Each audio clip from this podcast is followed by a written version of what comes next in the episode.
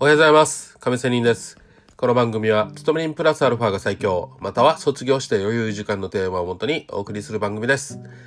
さあ、えーおはようございます。ということで、今日はちょっとね、えー気分がちょっと違いますね。なぜかというと、少し車が変わったからです。お亀仙人、車買ったのかって思うと思いますが、全然違います。逆です。ね。あの、車が故障してね、実は今、修理に出したところっていうような感じですね。はい。まあ、そういうことで、少し車のね、えー購入とか、えー中古とか、新品とか、新車がいいとか、まあそういう話を少しね、したいなと今日は思います。よければお付き合いください。さて、まあ私はね、えーちょっとね、投資で失敗して、え債務整理とかね、大きな借金をしてということで、かなり、えお金がないどん底の生活生活を、えーしてきました。まあ今もね、そんなに裕福じゃなくてきついんですけども、まあその中でね、えーやっぱお金がないのでね、キツキツですね。でね、お金がない時に限って、あれやこれや電化製品とかが壊れたりするんですよ。これわかります？ね。多分あるあるかと思いますが、ない時に限ってバタバタバタと使えなくなる電化製品とかね。あとこの今日の話の車がね、えー故障したり何かねガタが来たりとか車検が来る時期が来たとかね、まあ、そういう風になるわけですよ。もう大変ですね本当に。でねまあ車。実は私かつて GTR スカイライン乗っていましたね R さんに。失礼。大好きなんでねスポーツカ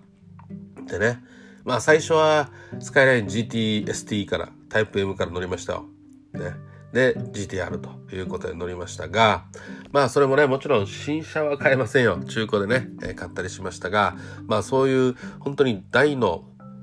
えースポーツカー好きというような私なんですがまあ結婚もしてね、えーいろいろあるとまあやっぱりスポーツカーをちょっと離れたりするわけですね。でねまあそれでもやっぱりね新車が欲しいよなっていうような気持ちがいっぱいでしたがまあそれでもねやっぱりこうやってね大きな借金を抱えたりお金がない時期に来るとまあ本当にね軽自動車って結構いいよなと。まあ、私の妻がね、えー軽自動車乗ったりしていたので、まあ、軽自動車のこの小回りが利くの超楽だなとかね細い道とかスイスイ行けるしね。まあ楽だな。そしてね駐車場に止める時もねさっと止められてバックから入れてね。えー綺麗に止められるとかね。本当に楽なんですけどもまあそういうわけで軽自動車のね魅力も分かったりとかね。で軽自軽自動車の中でもまああの部屋がね車の中が広いていうのでは、まあ私が考えるにはやっぱりタントが一番かなと思ってますね。ダイハツのタント。まあこれを聞いたダイハツ関係の人は大喜びしてるかもしれませんが、まあ逆のね、メーカーの人がいたらそうか逆かもしれませんが、まあそんな感じに、まあ私はという一一個人でそう思っていますが、まあ今日はそういう話をしたいわけじゃなくて、まあこの中古をね、私の妻は180万ぐらいでね新車のね担当ねまあグレードが一番いいわけじゃないんですけど買ったりしました。まあその後でまあ私はということでまあ実は30万のね、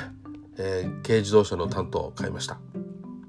でね、まあ、結論から言ったら全然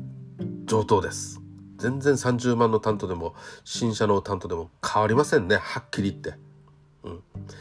まあ気持ち次第ですよ人間ってね。だってお金がないのに180万の新車なんか買えるわけないし。でも30万でもね、はっきり言ってきびきつきつ厳しいっすよ。お金がない時期の自分ではね。まあそういうわけでもでも30万って考えた時にですよ皆さん。さあじゃあ180万の新車を何年乗れるのかとか30万の、えー中古をね何年乗れるかなというね、概算を考えても欲しいんですね。でね今日今回私のね、えー母の方が、まあ、離島からね来て車を借りたいということだったんで私レンタカー借りたんですよ。で軽自動車の一番安いの3100円だったかな。1日レンタルして3100円ですね。もしですよ、えー月に借りるとしたらこれの3倍。ねサザンが99万300円か3000円か。まあ約10万としましょう。一月レンタカー借りると10万。ね一月ですよ。で1年間からかけると120万。10万かける12だからね。まあそういう感じにレンタカーではなるわけですよ。まあレンタカーでもね例えば1ヶ月とかね1年単位で貸せるレンタカーあるのかなとかね、まあ、考えたりもしました。じゃあそこで30万の、えー、車中古の軽自動車を買ったとしましょう。例えば1年間で10万3年乗るとしますよ。30万の軽自動車を3年乗るとしても1年間10万ですよね。で計算すると1月1万円いかない8000、9000ぐらいっていう計算になりますよ。1月。さっきのレンタカーは1月で10万。ね、3100円の1日の借りたらそういうわけなんですよ。まあ丸が1つ減るわけですね、うん、でじゃあ180万の新車を買いましたと。じゃあ18年乗るとしたら1日同じね1ヶ月1年か。1年で10万。としても18年なんですよね。うん、まあそういう考えて人の気持ちなんだけど18年乗り続けていく。まあ確かにこれも一つのものを最後までね乗り潰すって大変大事なことでもありますがまた考えようによっては3年でねやっぱり18年よりもあ18年ってかなりこの変化の激しい時代では、まあ、車もどんどん移り変わっていくわけですよね。最近はアイドリングするね軽自動車も出たりでまあこれからは、えー、無人ね車とかさ、えー、EV 電気自動車とかな、うん、そういうようなことも出てくるわけでまあそういうことでね18年間乗る車っていう考えがいいのかまあ3年ぐらい30万でね、同じ1年間で10万として、まあもちろんこれは自動車税とかは入れていませんが、まあそういう計算でどちらがいいのかということですね。でまあ中古も全然ね、綺麗ですし、ね、全然 OK なんですよ。でね、まあ今回私の車がね、故障しまして、この30万で買ったものがね。で、今見積もり出してるんですよ。で、まあその台車私も勤め勤め人ですので勤め人に出る台車を借りました。まあ私の30万のボロ中古車よりも超ボロボロですよ。ね。クーラーも一応は効くんですけどガラガラガラと音が鳴ったりね、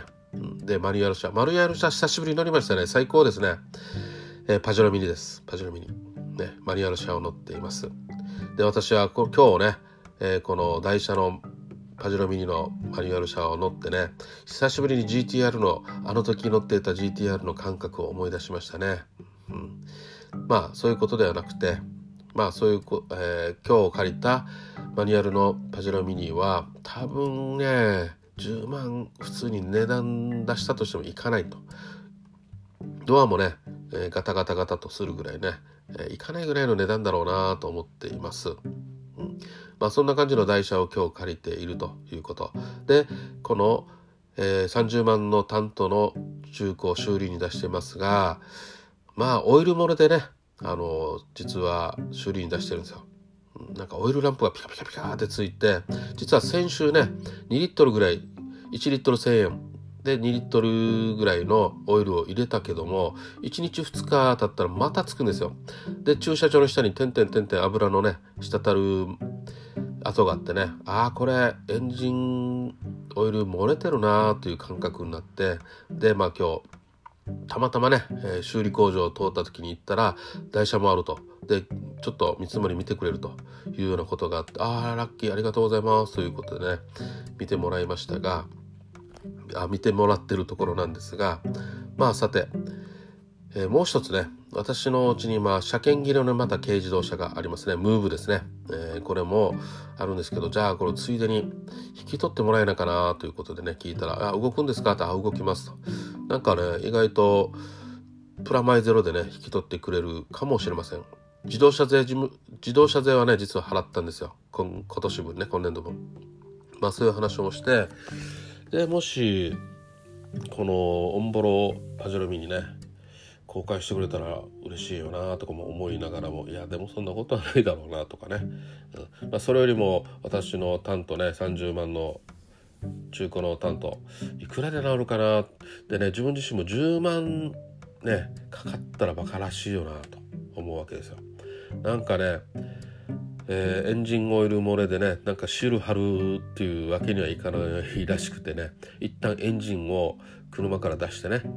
えー、いろいろ分解することで意外と10万かかったりすることもありますよと。まあそういうことも含めて見積もり出しますのでということだったんでまあお願いしますということだったんですけどもまあうん5万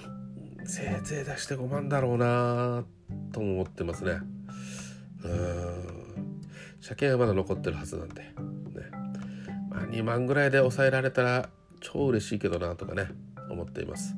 まあねこの1週間前に入れたエンジンオイルがねまた1週間ぐらいチカチカしてね23日して1週間今経ってねもうさすがにこれオイル漏れで全部カラカラになってねエンジン回分回してるのまずくないか。いつ止まってね、えー、職場に行けないとかさでまた逆に放置して車ねまた捕まってねあのなんだ罰金取られても嫌だしね、ま、何万円でかかるしね。で取りに行くのが遅かったらその分日数ね加算されてまたお金も取れ取られますね。まあ、なので怖いなということでまあオイル点検にねちょっと出しているところなんですがというような感じです。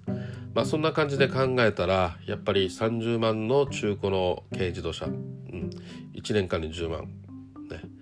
1ヶ月で約8000で1ヶ月ね車が乗れたらいいじゃないかとただの移動手段ですよねまあ私高級車の GTR 乗ってたこともあるので十分車のねいい車に乗った時の心地よさ快適さ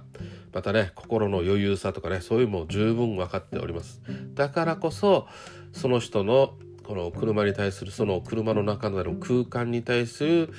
えー、価値観ね、っていうのが大事なところになるので自分はどの程度望んでいるのかこの車に対して、ね、もちろん私若い頃は速さパワーがある車スポーツカーを目的として望んでいたわけですよ。だけど今はそういうことではなくてただ移動できればいいと本当にオンボロでもいいんですよ。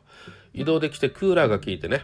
雨風しのぐことができれば全然ボログルまでも中がね汚れてても全然構いません。まあさすがにね変な虫とかがいたらそれは嫌なんですけど、まあ、基本的に乗れたら全然いいということを考えればまあ30万もしくは20万のね最近の軽自動車の中古なんてゴロゴロありますので是非とも、えー、20万30万の軽自動車いいですよっていうようなことも含めて話をしてみました。まあそんな感じでね、えー、お金の使い方っていうのはいっぱいそれぞれ人の価値観っていうのもありましてまた欲望もね果てしないということもありますのでまあ車じゃああなたは車に対してどういう価値観で車を買いますか？いくらぐらいかけますか？1日どれぐらいかけますか？ということですね。1ヶ月1年間でどれぐらいかけますか？ということですね。まあざっくり言って、まあ、先ほどの9000 1ヶ月ね、えー、30万のボロ車だったら1ヶ月9000円。で30で割ると1日300円ですよね。1日300円で、えー、どこにでも行ける。雨風しのげる、ね、遠くまで行けるっていうことを考えれば別に GTR じゃなくても普通のこの1日300円の30万のボロ車でもいいということになるわけです。はい。ということで、まあちょっとそういう車に対して考えてみよう、見ましたっていうようなことです。今日はちょっと長めにね、だらだらと車について話をしてみました。まあこれも生活の一つとして考えるきっかけになったらなと思って話をしました。それではまた明日。See you!